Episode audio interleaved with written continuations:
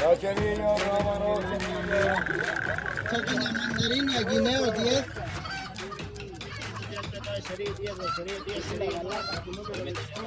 Rallador de verduras, verduras.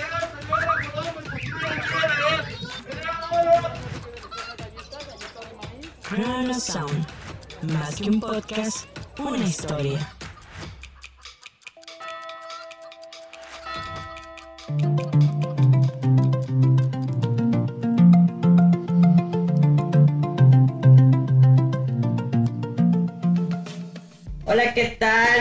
Chicos? Muy buenas tardes, noches, en el carro, en la cocina, lavando la ropa. Gracias por escucharnos en otro programa de Chrono Sound. ¿Qué tal, chicos? Espero que estén bien, nos estén escuchando. La actividad que estén haciendo, esperemos que seamos de su ayuda en el entretenimiento. Así es, ya vamos en el episodio número 4. Oye, Os, ¿qué haremos en el número 5, Eva? Porque hay que celebrar el programa 5. Sí. Y pues a lo mejor algo más de rock. Exactamente. Pero bueno, eso ya lo vemos en el canal. Ya lo, ya lo veremos ahí de camino. Pero mientras, Os, hay que recordarle a las personas que nos están escuchando qué es Chronosound. Os? Chronosound es conocer más de la historia de la música y sobre todo cómo la, la música ha influenciado en la historia también y viceversa, cómo la historia y la música van de la mano. Exactamente, Os, muy bien, como lo mencionamos. Tratamos de aquí en, que en Chronosound podamos platicar un poco de la música, pero también de la historia en general. Si ustedes se preguntarán por qué no ponemos las piezas musicales, porque copyright, ¿verdad, Mos? Así es. Y bueno, algo también que dijiste y es importante, que Chrono Sound, el objetivo es que llegue a ser como un referente para que si no conoces de historia, pues te metas al, a tu podcast de confianza y escuches sobre lo que pasó en el porfiriato, ahorita vamos en el porfiriato, en los 50, después en los 70, y así. Y no solo hablamos de la historia, de la música, que ese es el motivo de Chrono Sound, sino también qué es lo que ocurría en ese entonces eh, en el mundo y en México. Exactamente, porque hay muchísima historia. Así es. la música Tratamos de resumir. Hay muchos acontecimientos importantes de cierta época, pero tratamos de resumirlo porque si no nos llevaríamos como tres programas. sí, ¿no? So- y solo de una década. Exactamente, chicos. Y bueno, Norms, hoy con qué vamos a empezar? Hoy vamos a empezar con una época muy, muy chida. Que lo yo creo que es. Personalmente no es como que 100% mi favorita. Pero si no hubiera existido esa época en específica en la historia, no tendríamos canciones tan chidas. Pero Exacto. sobre todo también ciertos conflictos que han servido para que quienes estamos de la generación de los famosos millennials y los que le siguen, Ujú. pues pudiéramos ejercer diferentes derechos o actitudes, ¿no? Así es. Y como bien dijiste, para mí, mi época favorita es 50 y 60. Bueno, mis dos décadas favoritas, 50 y ¿Sí? 60. Porque vamos a ver en el programa que en el 50 marca en específico el inicio de rock and roll. Ay, hasta, lo- hasta pones la voz. Rock and roll. Así es. Bien Elvis. Pero ¿cómo empezamos, Norms? Pues empezamos, eh, ¿qué te parece? ¿Qué origina todo esto de los 50, no? Así es. Recordemos que en los años 40, casi a finales de los, de los 40 exactamente, en Estados Unidos crean un instrumento musical que desde ahí se repunte, ¿no? Recordemos que también a nivel mundial pues vienen de géneros musicales de música muy clásica. Sí. Ya lo vimos, ¿no? Veníamos escuchando bass, este, canciones patrióticas y venía el mundo como en estos conflictos que estaban como que uh, tratando de recuperarse, ¿no?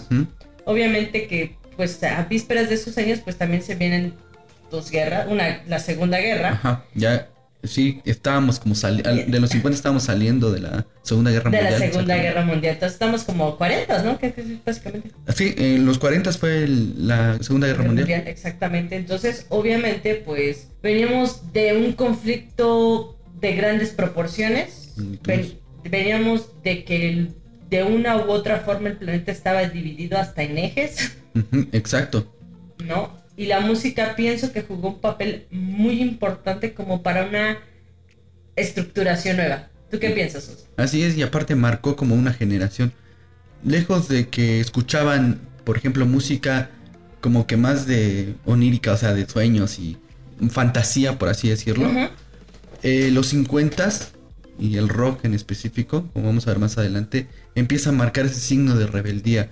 Eh, hablar contra las guerras, hablar contra los gobiernos, es como muy importante en esa época. Y recordemos que en los 50, después de que terminó la Segunda Guerra Mundial, el mundo estaba como tenso porque estábamos acercándonos quizá en una tercera guerra mundial por esa división de bloques que justo tú decías hace rato. ¿no? Exactamente, y es que, eh, pues, recordemos que la Segunda Guerra Mundial, pues fue, pues yo creo que de la guerra, la- para mi punto de vista, creo que es la justificación fue la peor justificación para hacer una guerra, pero pues obviamente pues, tenían que llegar. Hay, hay una frase en una película de, no sé si nos la censuren, pero de John Wick, que la última, la de Preludio, dicen como, si quieres paz, prepárate para la guerra.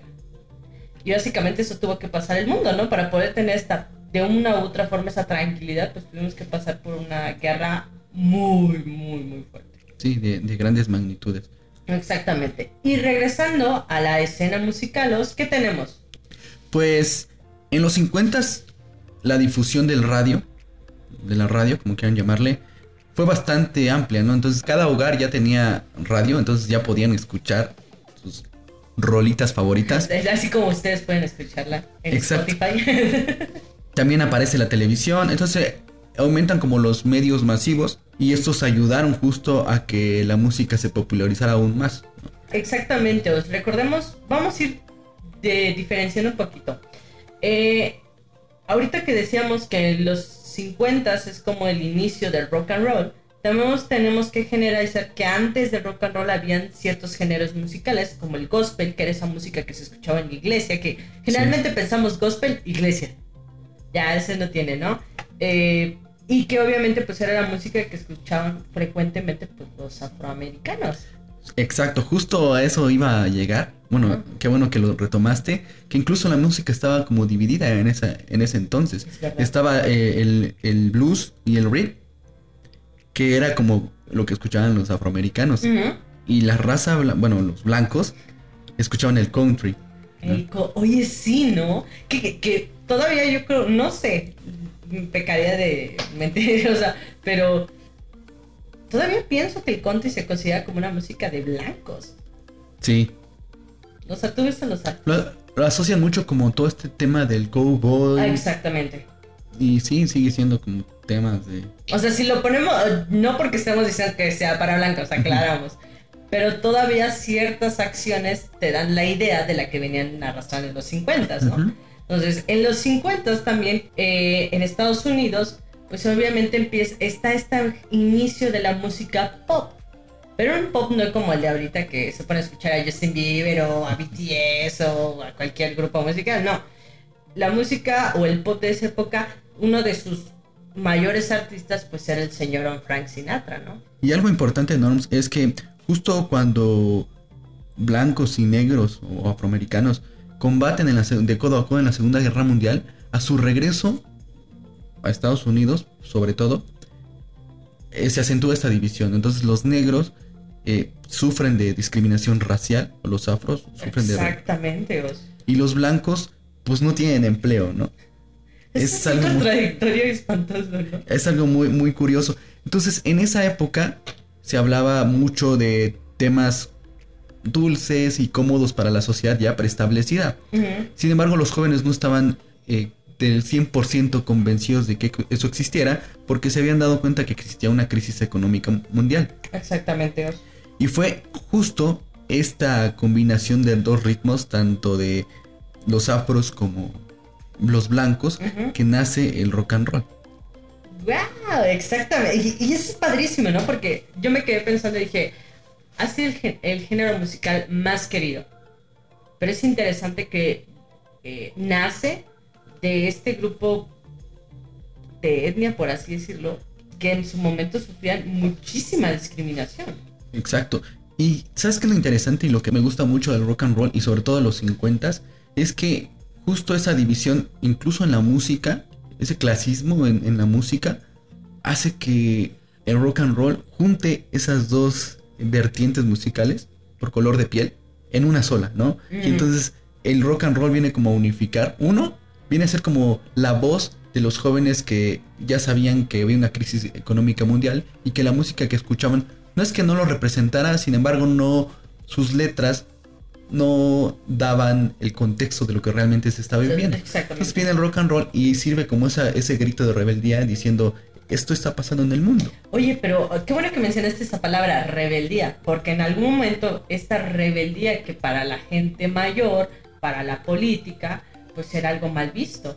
¿no? Sí. Era como que, ¡oh! Los- o sea, escucha a Frank Sinatra y cuando vas a ir a un escuchar un solo de guitarra, Ujú. ¿no? O sea, siempre eran canciones como ah, muy Más melódicas, más dulces. Exactamente, hasta yo siempre le digo a mamá que es como esa música bien pipiris nice, Ujú. que es una música muy muy bonita, pero es el contraste con el rock and roll. El rock and roll era algo que te hacía bailar, y no es que no puedas bailar con la música de Frank Sinatra, pero no son los mismos movimientos que al bailar con el rock and roll. O sea, el rock and roll era como es esa chispa que te que no puedes evitar como que levantarte y querer mover las piernas y bailar, ¿no? Exacto. Justo en ese entonces los adultos decían que el rock and roll corrompía a la juventud. Incluso querían y buscaban la forma de prohibirla. ¿Cómo ha pasado? Esa, esa frase se ha vuelto tan popular y es sorprendente que han pasado años Y continúa. y continúa usando esa frase porque lo escuchamos bueno, con el reggaetón sin comentarios. Pero lo escuchamos con otros géneros musicales. Así es. Y bueno, ¿qué es lo que le diferenciaba? Aparte del ritmo que era, vamos a decirle, más alocado. Ajá. Es que justo tenía letras diferentes a las que ya conocíamos, a la que no elogiaba, pero sí era un poquito más como del orden preestablecido, ¿no? Y aquí se salían del, de este orden, ¿no? Y entonces había música que hablaban sobre lo que ocasionaban las guerras. Entonces, hablando justamente del contexto y del momento histórico de los 50, ¿no? Y aquí hay que aclarar algo. Eh, así como el rock and roll tuvo como casi 10 años en su en lo máximo, ya sus últimos años, no es que no hayan habido artistas más buenos, es que realmente de una u otra forma, no quiero decirlo, pero el gobierno también metió un poco sus narices en ese tema, porque sacó trapitos al sol de artistas, mandaron a Elvis al servicio militar. Entonces, obviamente, yo estaba viendo, me estaba leyendo, vi una frase como de eh, la muerte temprana del rock and roll. Ujú. Yo siento que fue como esa ave fénix, que como que pasó todo esa declive, como que para tratar de enderezar a los jóvenes, pero ya era tarde, o sea, lo- a los jóvenes ya les habían encendido la mecha. Y los años 60 nos lo demuestra. Sí. Así es. Bueno, algo que también pasaba en ese entonces, como tú hacías como la comparación entre la música de Frank Sinatra, que sí se puede, se puede bailar. Como de acuerdo, de cerveza. Los bailes del rock and roll eran muy alocados, ¿no? Ah, oye, sí, ¿no? Con piruetas y pasaban por debajo de las piernas. Entonces, ¿qué es lo que marca oficialmente el inicio del rock and roll? Muchos dicen que es este Elvis, Elvis Presley, con la canción de That's Alright. Ajá. Sin embargo, otros dicen que se dio, sí en los 50 un poquito más temprano, pero por Bill Haley. Así, ¿no? And Como his comments. en el 54, ¿no? Ajá, exacto. Con la canción Rock Around the Clock. Muchos dicen que ese fue el inicio y otros dicen que fue Chuck Berry, el, El, iniciador del el iniciador. Sí, pero pues como oficialmente, como que ya en los medios, por, por el estilo que tenía, por esta presencia que tenía Elvis Presley, pues todos dicen, no, pues Elvis Presley fue el, Y es que que sí, no realmente- es como el rey del rock. el rey del rock. Y de hecho así fue clasificado. Sin embargo, muchos eh, historiadores de la música dicen que puede ser de Bill Haley, su grupo, que eran Bill Haley and His Comets, que fue en los 54, como dijiste, con Rock Around the Clock. Entonces, wow. Está así como que bueno fue él, pero pues quien lo popularizó fue Elvis Presley. Y así es como nace el rock and roll, que es como dijimos, una fusión entre dos géneros que estaban completamente divididos. ¿no? Uno los representaba eh, los, Los afroamericanos y los otros, que era el country, los blancos. Yo siento que a veces hay que darle ese, ese aporte a, a- a los afroamericanos porque, ¿te imaginas? O sea, ¿te imaginas si no hubieran creado esa, esa fusión? Sí. Pues hubiéramos tenido a Elvis para empezar, ¿no? Y ni tendríamos bandas que fueron lo máximo. De, de gracias al rock le debemos a los Beatles, los Sí. Rolling Stones. Y mientras está en esta parte eh, en del norte, por así decirlo, de América, que está este movimiento del rock and roll y toda la onda, pues vámonos bajando un poquito más y vámonos hacia Brasilos, donde nace este género muy bonito que, que lo escuchamos cuando estamos esperando a alguien, que es el bossa nova. Órale. Oye, cuéntame más. Pues esta, el bossa nova yo no sabía, pero es, es una influencia del jazz. Y que nace obviamente eh, en Brasil y se convierte como en un género muy identificativo de Brasil. Entonces, el bossa, el bossa nova, por así es, son melodías muy, muy tranquilas. Que al acento del portugués Sí. te da un tono de relajación completamente, ¿no? Que es, yo para mí, creo que todavía es de los géneros musicales como muy románticos. Mucho más que la bachata. Sí. Porque la bachata como que todavía tiene su... Su, Su ritmita ahí, ¿no? Eso, eso sí. Pero el, el bossa nova es como que para sentarte, tomar tu café, leer tu libro, ¿no? Y así como van saliendo, pues empieza también estos a observar que en diferentes partes de Sudamérica hay géneros musicales como el mambo, eh, el cha-cha-cha. O sea, esa música que ustedes dicen que es mambo. Bueno, pues ahí tecleenle en YouTube, en Spotify, que probablemente en Spotify creo que hay, hay Sí. un playlist completamente de mambo y cha-cha-cha. Es una música eh, para bailar 100% que lo podíamos escuchar generalmente muy popular en los centros nocturnos, donde se presentaban bailarinas. Sí. Y que no crean que era como, ay, es una bailarina. de una-". No, no, no. En esa época eran como las grandísimas estrellas que se presentaban para bailar, para mover el bote. Justo esa influencia también llega a México. En México, recordemos que como en los 50 estaba el auge de los tríos, eh, música ranchera, pero también empieza ya lo que estaba en este lado de Sudamérica, ¿no? Que era eh, el mambo y que era el cha-cha-cha, el famoso cha-cha-cha. Aquí surge con Damaso Pérez Prado, Oh, exactamente. que a pesar de que era un músico cubano, arrancó el mambo en México En México. y fue como en 1948. Él compone temas clásicos como es el mambo número 5, que después ti, ti. Ahí lo vamos a... Escúchenlo, si no, si ustedes dicen, ¿qué es el mambo de 5? ¿Qué es el de ¿Qué me habla? No se preocupen. en los 90 hubo como un como Sí. un cover Sí. que era de Mambo number 5. Exactamente. Pero que era- Mambo number 5. Entonces, Damaso Pérez Prado compone Mambo, Mambo number 5. Mambo número 5. Mambo número 5, el Mambo número 8, Ruletero, Qué Uy. rico Mambo. Ah, qué rico. Entre mambo. otros. Oye, qué genial. Oye, hasta ya me dieron ganas de bailar. Creo que voy a llegar a escuchar un mambo. eh. Que déjame decirte, dato curioso. Todavía hasta el 2003, 3, 2003, la XCW pasaba como por ahí de las 8 de la noche. Sí, en la noche, sí. Su música del. Yo me acuerdo porque estaba chiquito. Ya chiquita. Ahorita ya. Sí, ya- en ya la radio se escuchaba muy común el Era muy común, Y ¿no? justo en esas, en esos horarios, en la, en la noche. Pero yo creo que no sé si pensaría como que no hay ningún niño que escuche la radio, porque yo me acuerdo que estaba escuchando y como, ¿Por qué quiero bailar? Pero era como un contraste para mí, porque era 2003, 2002, 2003, entonces estaba su apogeo el pop en México. Sí. Y te, te te imaginas una pequeña Norma primero cantando como de eh, las hash, Britney Spears, tarareando más su inglés y de repente 8 de la noche, Mambo número 5 o la del Politécnico. Sí. O sea, eran los géneros musicales muy emblemáticos de esa época y en México muchísimo. Y lo más, bueno, lo más importante es que los que trajeron el mambo aquí en, en México tenían mucha influencia cubana y eran cubanos, ¿no? También en ese entonces está el cha-cha-cha. ¡Ey! Lo podríamos cantar, pero somos muy malos cantando. Yo soy, en lo particular, yo soy muy malo cantando. Entonces, el cha-cha-cha arranca en México igual a mediados de los, de los años Ujú. 50 con la orquesta del cubano Enrique Jorrín. Ok. Y sobre este género hay varios ejemplos como el bodeguero, Rico Basilón, los marcianos. Llegaron ya. La, la de los marcianos Sí. llegaron. Los marcianos llegaron ya. Ah, oye, hay una canción. A mí me fascina. Creo que la mencionaste, la del bodeguero. Sí, Que si no saben, escúchela. A mí me encanta muchísimo porque es como de coma chocolate, Sí. paga lo que debe. Esa frase era que, ¿por qué voy a comer chocolate y tengo que pagar? ¿Cómo? Yo me perdí. Pero obviamente pues era esa música pues que era para la fiesta popular. sí. ¿no? O sea, y, y es padrísimo el contraste porque veníamos obviamente vos de México, de nuestro país, de venir de... De crisis, De, de, de cambio, revoluciones. De revolución, pero en el aspecto musical veníamos de una transición de venir de vals, de Sí. Mazurcas. Sí, mazurcas. Sí, iba a decir mazurcas, mazurcas, lo siento. Y veníamos con esta música de la revolución. De la que ya hablamos el En el programa pasado. que si no has escuchado, escúchala por favor. Espero que te guste también. Entonces, también hay algo que estamos, estoy pasando por altos.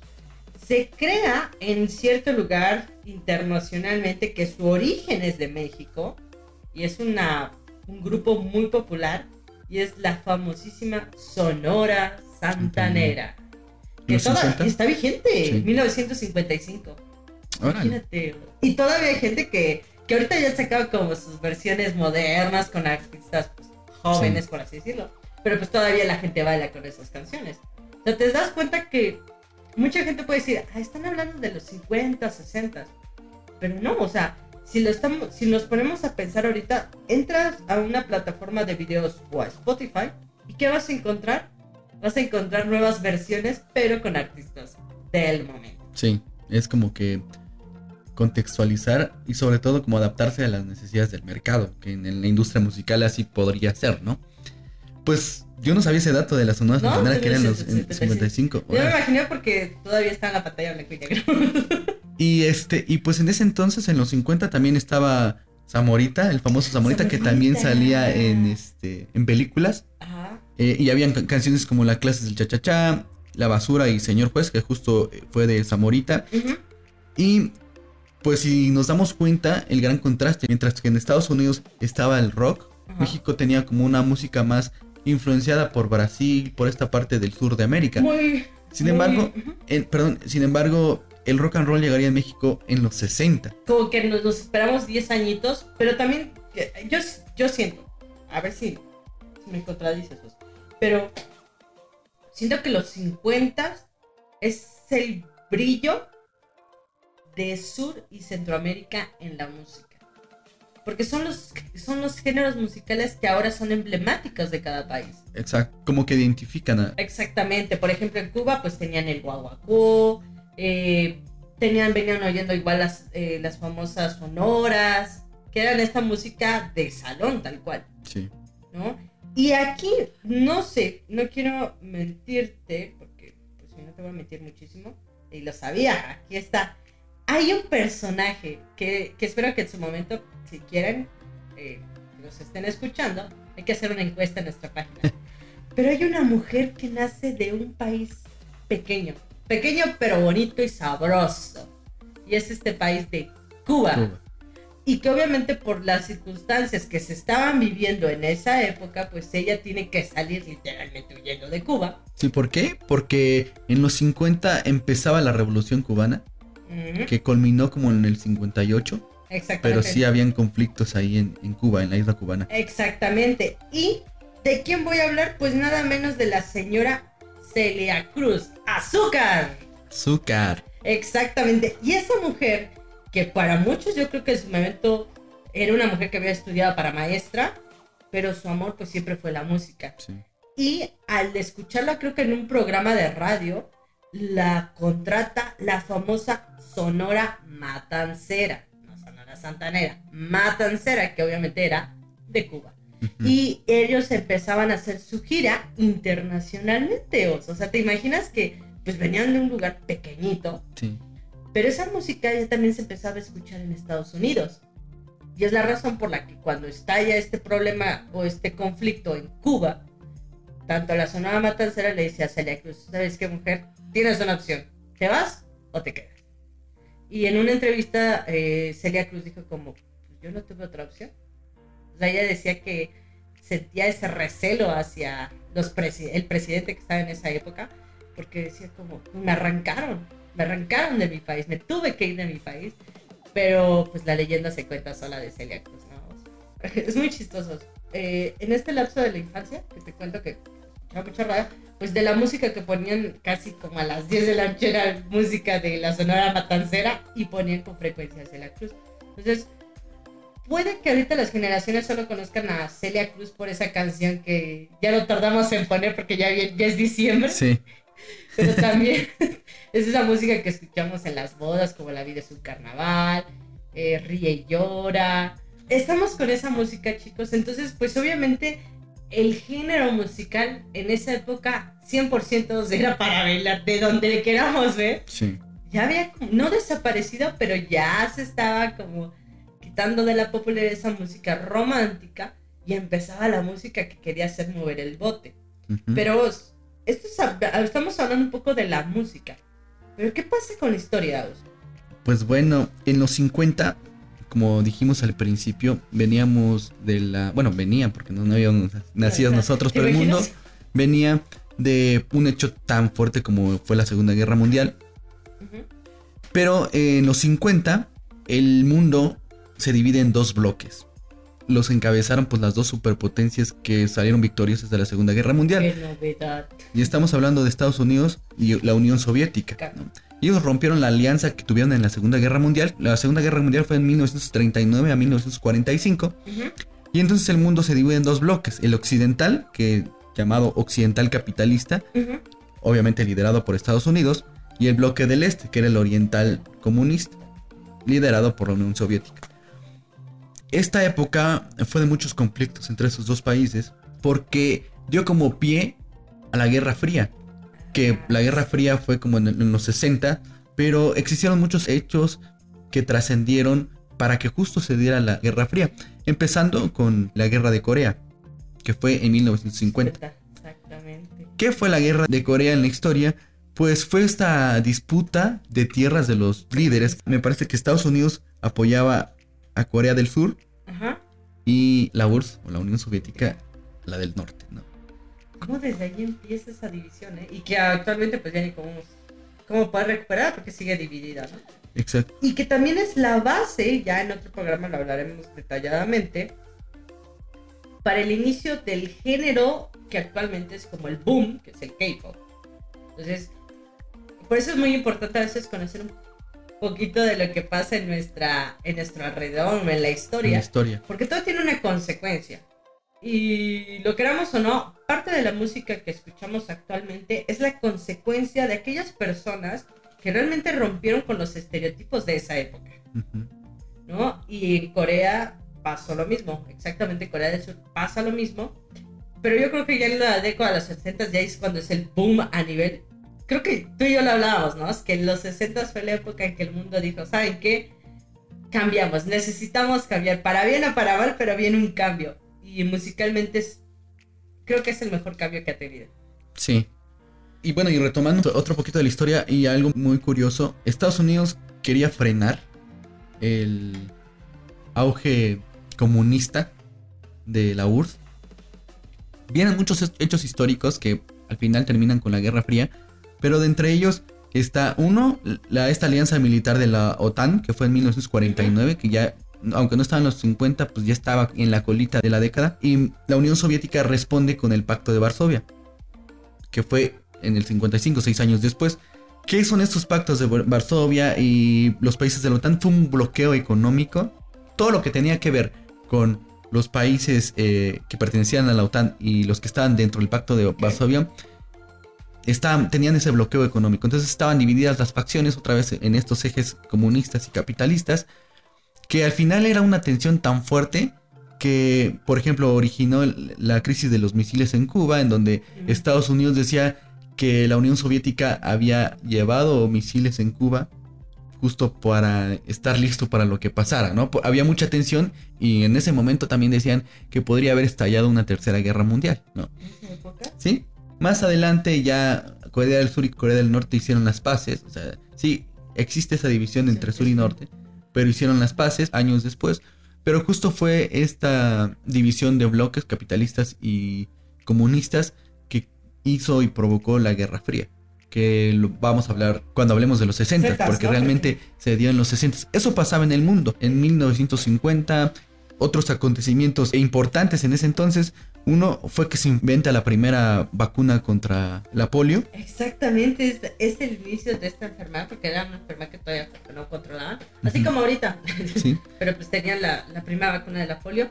Pero hay algo, hay dos acontecimientos Sos, que, que me llamaron, bueno, mu- hay muchos acontecimientos en esa época. Y la primera es que en 1953 es la primera transmisión a color.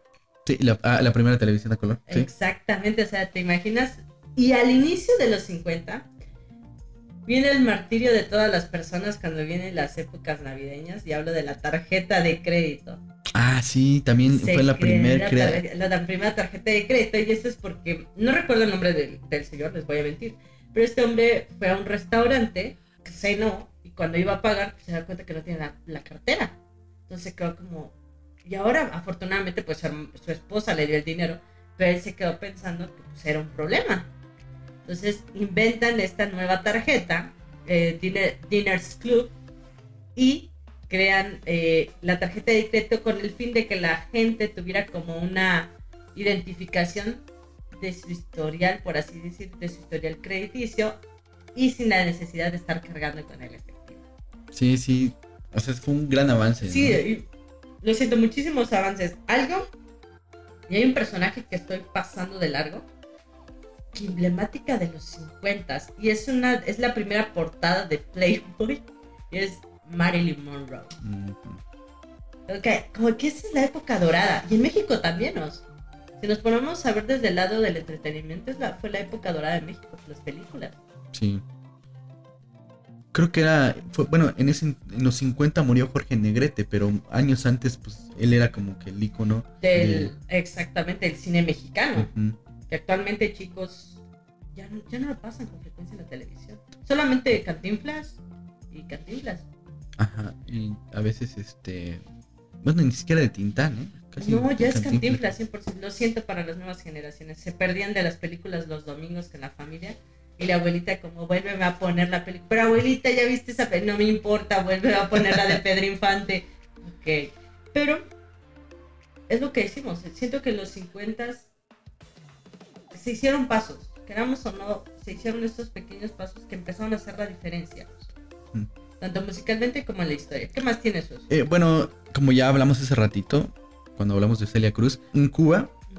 Fidel Castro y Raúl Castro encabezaron este levantamiento para derrocar el régimen de Fulgencio Batista. Entonces, en el 54 empieza como que los primeros pasos de la revolución cubana, que al final pues es como el 58 en donde termina, y después de que Fulgencio Batista deja la presidencia, pues asume el, el mando por muchos años Fidel. Castro, ¿no? Entonces era el auge del comunismo y, es- y este choque entre el comunismo y el capitalismo, ¿no? Exactamente. Entonces, ¿Qué más pasa ahí? Hay dos acontecimientos importantes. Uno es que Stalin muere. Otro que fallece Albert Einstein, que también es Ah. importante. El inicio de la guerra de Vietnam, está la guerra de Corea, que ya hablamos un poco. y que en los, en los 60 la guerra de Vietnam también influye muchísimo. Exacto.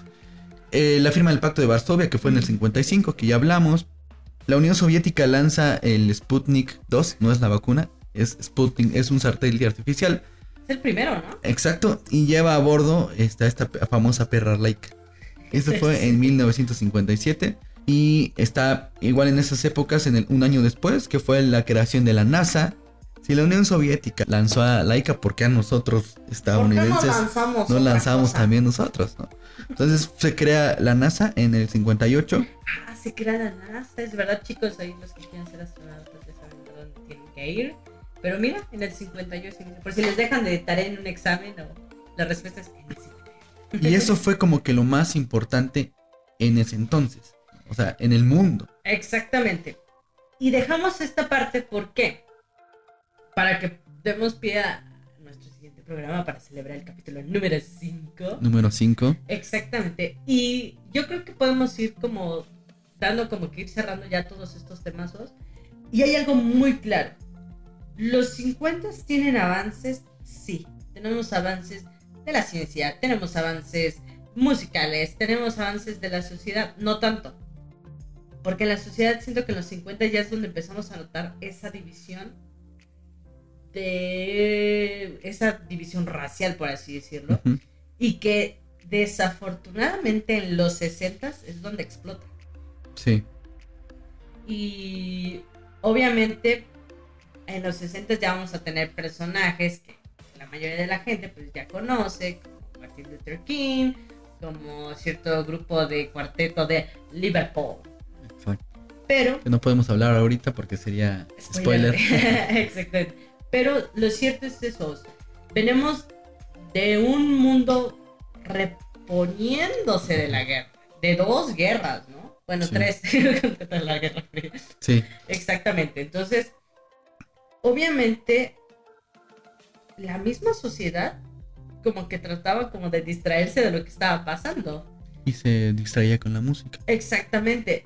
Y, y afortunadamente, me encanta que el origen realmente del, del rock and roll sea parte de esta división. Sí. Bueno, el rock and roll unió esta división. ¿no? Exactamente. Entonces, la figura que destaca más, el más representativo y emblemático es Elvis Presley. O sea, la gente grande decía, ah, esa música es de rebeldes, esa música es de locos, como dicen ahora. Ajá, exactamente. Y entonces, esto le sumó porque en ese mismo año, este, cuando estaba Elvis en su apogeo, sale la película de Rebelde sin causa, que fue en el Uh. 55. Y James Dean este, impondría esa moda de, los, de la, la forma de vestirse ¿En en los jóvenes. No solo fue Elvis Presley en la música, sino también fue esa película de James Dean en donde muchos jóvenes empezaron a vestirse de esa manera, ¿no? Wow, qué muy rock and roll. Bueno, pues es que esa es la palabra, ¿no? Muy Con pantalones vaqueros, ah, La chamarra roja. Y la cara de galán. Así es. Entonces, eh, el género vio nacer muchas estrellas, entre ellas Chuck Berry, quien decían que podría ser como el iniciador del rock and roll. Y que luego lo vemos con los videos, con ese video que pueden ver en Facebook con frecuencia. Little Richard, Exactamente. The Everly Brothers, Eddie Cochran, entre muchos otros, ¿no? Exactamente. Y también recordamos que el country eh, surge de- en los 50, este género que todavía actualmente está vigente, pero es una fusión de inmigrantes europeos. ¿Te das cuenta que como que los problemas que actualmente escuchamos que se hablan o se llegan Sí. a utilizar más, pues también fueron parte para la creación de nuevos géneros musicales? Sí, son parte también de la consolidación de la sociedad. Sea cual sea se llame este. Siempre los migrantes han tenido papeles importantes durante el crecimiento, sobre todo en Estados Unidos. Exactamente, exactamente. Entonces, yo creo que vale la pena que la gente que nos esté escuchando en su momento pueda darse un clavado ahí, buscar en Spotify, inclusive ponemos a su servicio nuestra playlist eh, para que puedan escuchar la música que se, que, que se escuchaba en esa época y obviamente, como les mencionamos aquí, conocer un poco más de la historia, porque los 60 para mí los 60 es la década más importante en el mundo. los 50 y 60, porque pues es como el auge del rock and roll y después este ya se volvería como que la base de muchos géneros musicales. Como ¿no? inalcanzable ya el Ujú. rock and roll. Pero, Nada más para mencionar antes de que se nos olvide que aquí en los 50 en México ya hablamos un poquito de Estados Unidos y en especial en Estados Unidos pues nace el rock and roll, que es esta fusión entre rhythm, country y blues, ¿no? el blues. En México teníamos esta música más popular y además de Celia Cruz que pues venía de Cuba, también aquí está como que los inicios de Armando Manzanero que era en el 57 Ah, y también Eulalio González Piporro que también se volvió muy popular. Esta influencia tanto de Cuba, Brasil, que también se vio representada en México, ¿no? Exactamente. Y como les decíamos al inicio, en México llega el rock and roll a los 60. Y aquí en México, ¿qué ocurría en los 50? Pues en los 50 estaba como ya saliendo el presidente Miguel Alemán, Mm. que fue quien creó la ciudad universitaria. Algo que marcó la época de Miguel Alemán es que él reformó el artículo 27, en donde prácticamente le daba más extensiones de tierra a los que más poder tenían, ¿no? Lo- o las que más nivel adquisitivo tenían. Todos los revolucionarios, mm, ya regresamos a lo mismo. Ahí empieza como que esta dictadura disfrazada del PRI. Y en el 52 toma el poder Adolfo Ruiz Cortines. Ahí se creó también la Torre Latinoamericana. Hablamos de ello en el primer, en el, pi- Capítulo, en el capítulo. episodio eh, piloto. Y si no lo escucha, escúchelo porque fue de. Agustín Lara. Adolfo Ruiz Cortines fue un personaje controversial porque él fue quien frenó una manifestación de los ferrocarrileros. Los ferrocarrileros exigían que tuvieran mejores salarios, mejores condiciones de vida. Eso fue en- casi al final de su mandato porque fue en el 59. Y entonces esta huelga laboral que está de los ferrocarrileros fue como la insignia que marcó al presidente, ¿no? ¿Por qué? Porque pues él mandó a reprimir a los principales líderes ferrocarrileros y hubo una matanza muy fuerte, desapariciones, muertos, detenciones y a los dos principales líderes que eran Demetrio Vallejo y Valentín Campa los encarceló. pero fue lo que más marcó en la época de... ¿De los 50? Ajá, de, los, de Ruiz Cortines. Fue esta huelga de ferrocarrileros que terminó en una masacre con detenciones, con violaciones de derechos humanos, ¿Por qué en son fin. así? ¿Por qué? Y no puedo decir por qué eran así, porque todavía suele pasar. De hecho, durante las elecciones hubo muchas irregularidades que vemos hoy en día, ¿no? Que era la práctica como que ya de cajón de este partido político. Ah, Y entonces hubieron muchísimas irregularidades. El candidato que era como la oposición, quería él, igual que Vicente Lombardo Toledano, que todo lo que se peleó en la revolución pudiera llevarse a cabo. ah, ya. Eh, quedó en segundo lugar. Este. Ups.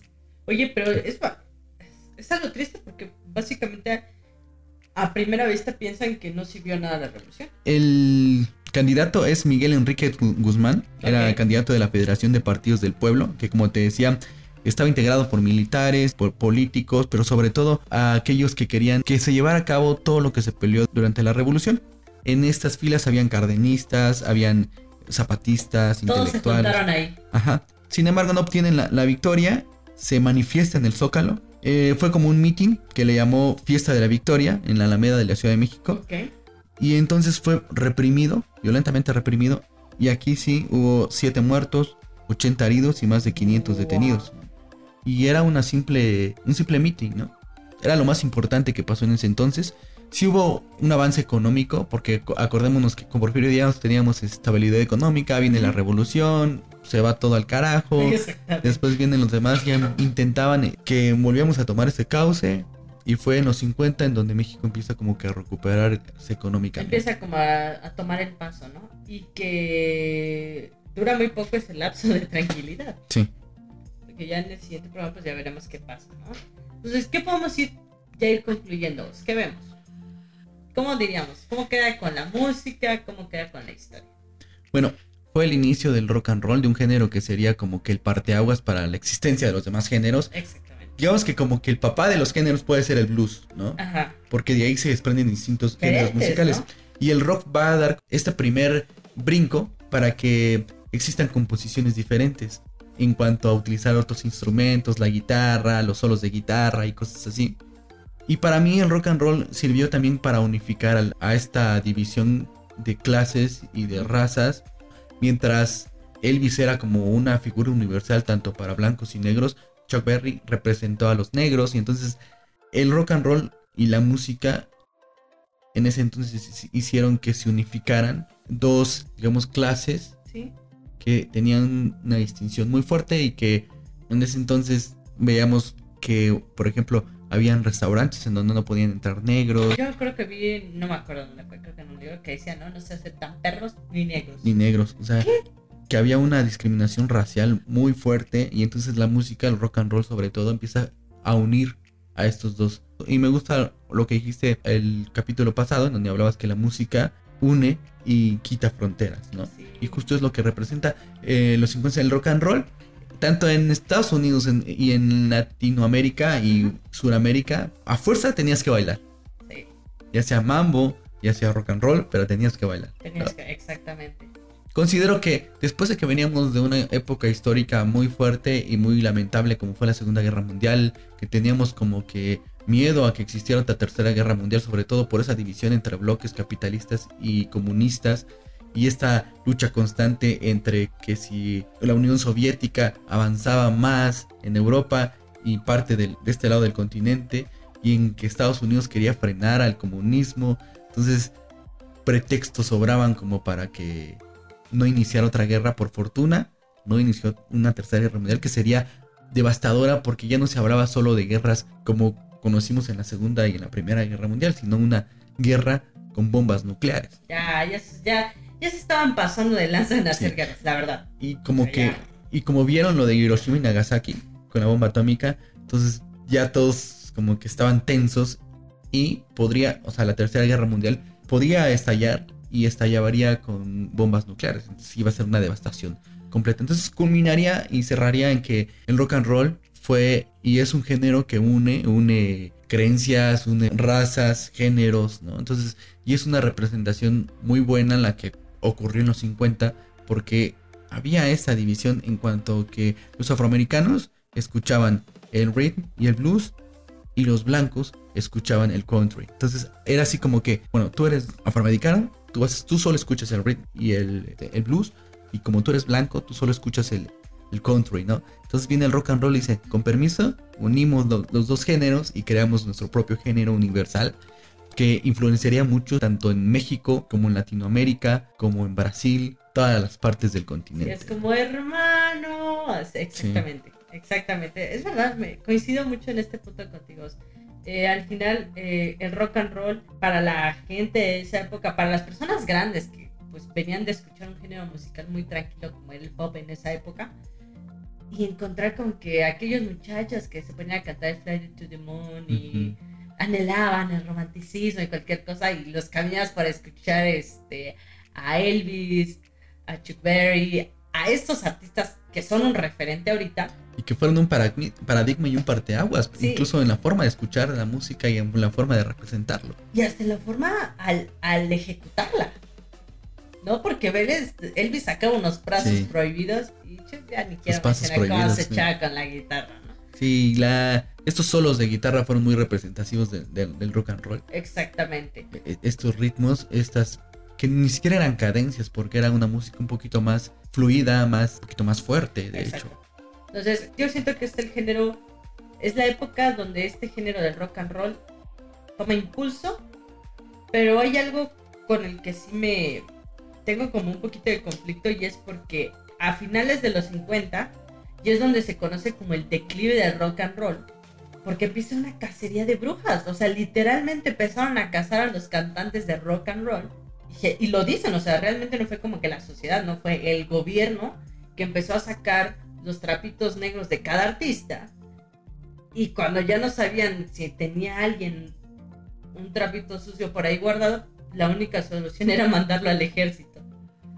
Y así pasó con Elvis. Elvis se fue al ejército y cuando regresó aún tenía fama, pero si Elvis hubiera seguido así con ese Ritmo que Ajá. llevaba. otra cosa fuera, pero aún así el rock sigue presente en nuestros días, pero sí, como tú bien señalas, hubo como esta cacería de brujas que también pasó en México, como en el famoso Avándaro, y que vamos a hablar después en, en programas más adelante sobre qué es Avándaro y cómo México también censuró y persiguió al rock and roll. No solo fue en Estados Unidos, sino No, también- y, y es bastante interesante porque es el género más perseguido. sí. Porque en un capítulo ya, ya nos explayaremos agustamente, pero hasta en Corea del Sur cazaron. Cazaron a los músicos que tocaban rock and roll. Y es que esencialmente los temas que tocaba el rock and roll era atacaba al ejército, atacaba a la policía, atacaba a los políticos. Entonces era algo incómodo para el poder. Por eso es que pues existía esta, como tú bien lo dijiste, cacería de brujas. Exactamente. Entonces, ¿qué es lo interesante con lo que yo me voy? Como el rock and roll al final es como el ave fénix. Porque sí viene un declive para darle paso al famoso twist. Pero en el siguiente, la siguiente década es donde repunta y ya no hay quien lo pare. Sí. Últimamente, bueno, hace que la década pasada, cuando fue el inicio de The Strokes, Mm. muchos decían que era como que la reivindicación del rock and roll. Ah, ¿de verdad? Y decían muchos críticos y muchos historiadores de la música decían que The Strokes tenían todas sus esperanzas de que The Strokes era como que el resurgimiento del verdadero rock and roll. Y pues no es que haya quedado de ver, pero sí, o sea, el primer disco fue un boom, fue muy bueno de The Strokes. A lo mejor hablemos algún día de ellos, pero ya los demás cayeron en lo común, ¿no? Creo que hasta su último álbum como que volvieron a repuntar. Sí, en el último álbum. En el- y las- por cierto, escucharlo. Ya está en Spotify. Y por cierto, vienen para el Festival Pal Norte en Monterrey. Os, hay que irnos. Hay que es que Os, ay, es otra cosa. Vienen tantos, vi el card de, el, ¿Y el póster? el póster de Pal Norte. Está muy bueno. Quiero ir, ¿qué me impide? La nueva variante que acaba La de salir. No. Y aparte también viene Iron Maiden para Abril. Y pues, si la pandemia lo permite, Ramstein para octubre o diciembre, no recuerdo, pero No, ya no jueguen así, por favor, ya paren esto. Pues a ver, a ver qué tal, a ver cómo sigue eh, las personitas pues que nos estén escuchando. ¿Algo más que deciros? no, pues es todo. Es todo. Es ¿no? todo. La verdad es que hablar de los 50 deberíamos hablar como dos, tres programas, pero siempre tratamos de resumir. Vamos a hablar de los 60, que también fue Y como ahí sí que... los tenemos que Ajá. hablar. Ahí sí, disculpen, pero nos aventamos como de a tres programas por esa década. Pero sí, los 50 marcaron eh, mucho tanto en la música como en la historia, ¿no? Exactamente. Y es el preámbulo Para lo que viene. para lo que viene. Es, es, yo creo que es el mejor preámbulo que hemos tenido. Exacto. Y el preámbulo tanto musical como en la historia, como en la historia en general, Y también en nuestro país. también en nuestro país. Entonces, pues chicos, creo que todos. Pues sí, nada más agradecerles a los que nos están escuchando. Ya tenemos varios oyentes ahí en Ah, Spotify. gracias a los que nos están escuchando. Les invitamos a escuchar los demás episodios. Hemos hablado y los vamos a repetir. Es un episodio especial y fue piloto de, de Agustín Lara. El segundo programa. ¿De qué fue, Norms?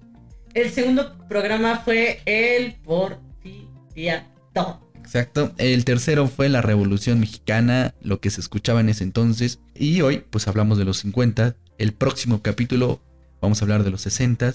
Y si tienes tarea de historia y Y no sabes algunos datos o ya te da de plano flojera abrir el Wikipedia. Pues puedes escuchar su podcast de historia de confianza Exactamente. y de historia de la música de confianza. Exactamente. Y recuerden, chicos, eh, somos Chronosound. Chronoson, más que un podcast, una, historia. Y Entonces, gracias a nuestros viajeros. a nuestros viajeros del sonido, que siempre que subimos los podcasts eh, nos han escuchado.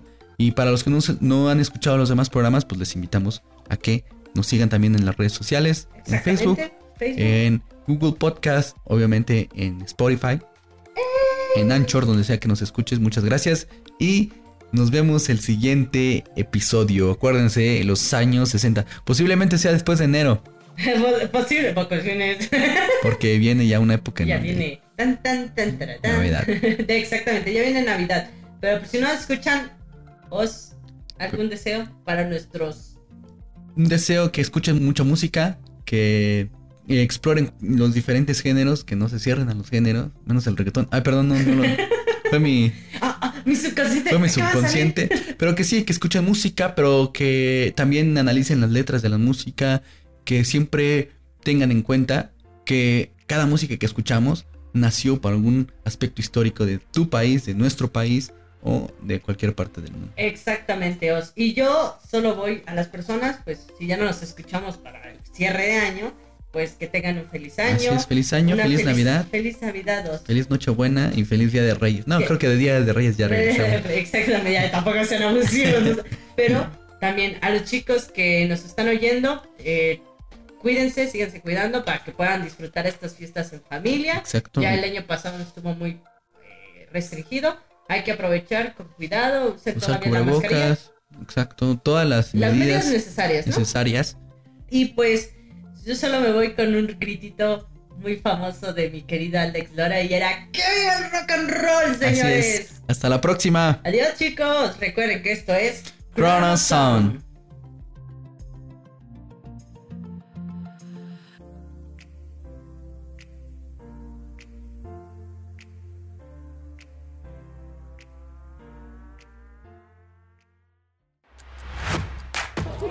Vámonos. Sáquenle mandarina, guineo 10.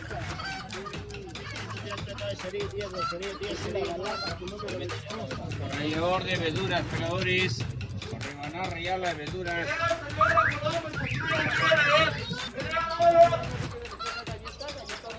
Chrono Sound. Más que un podcast, una historia.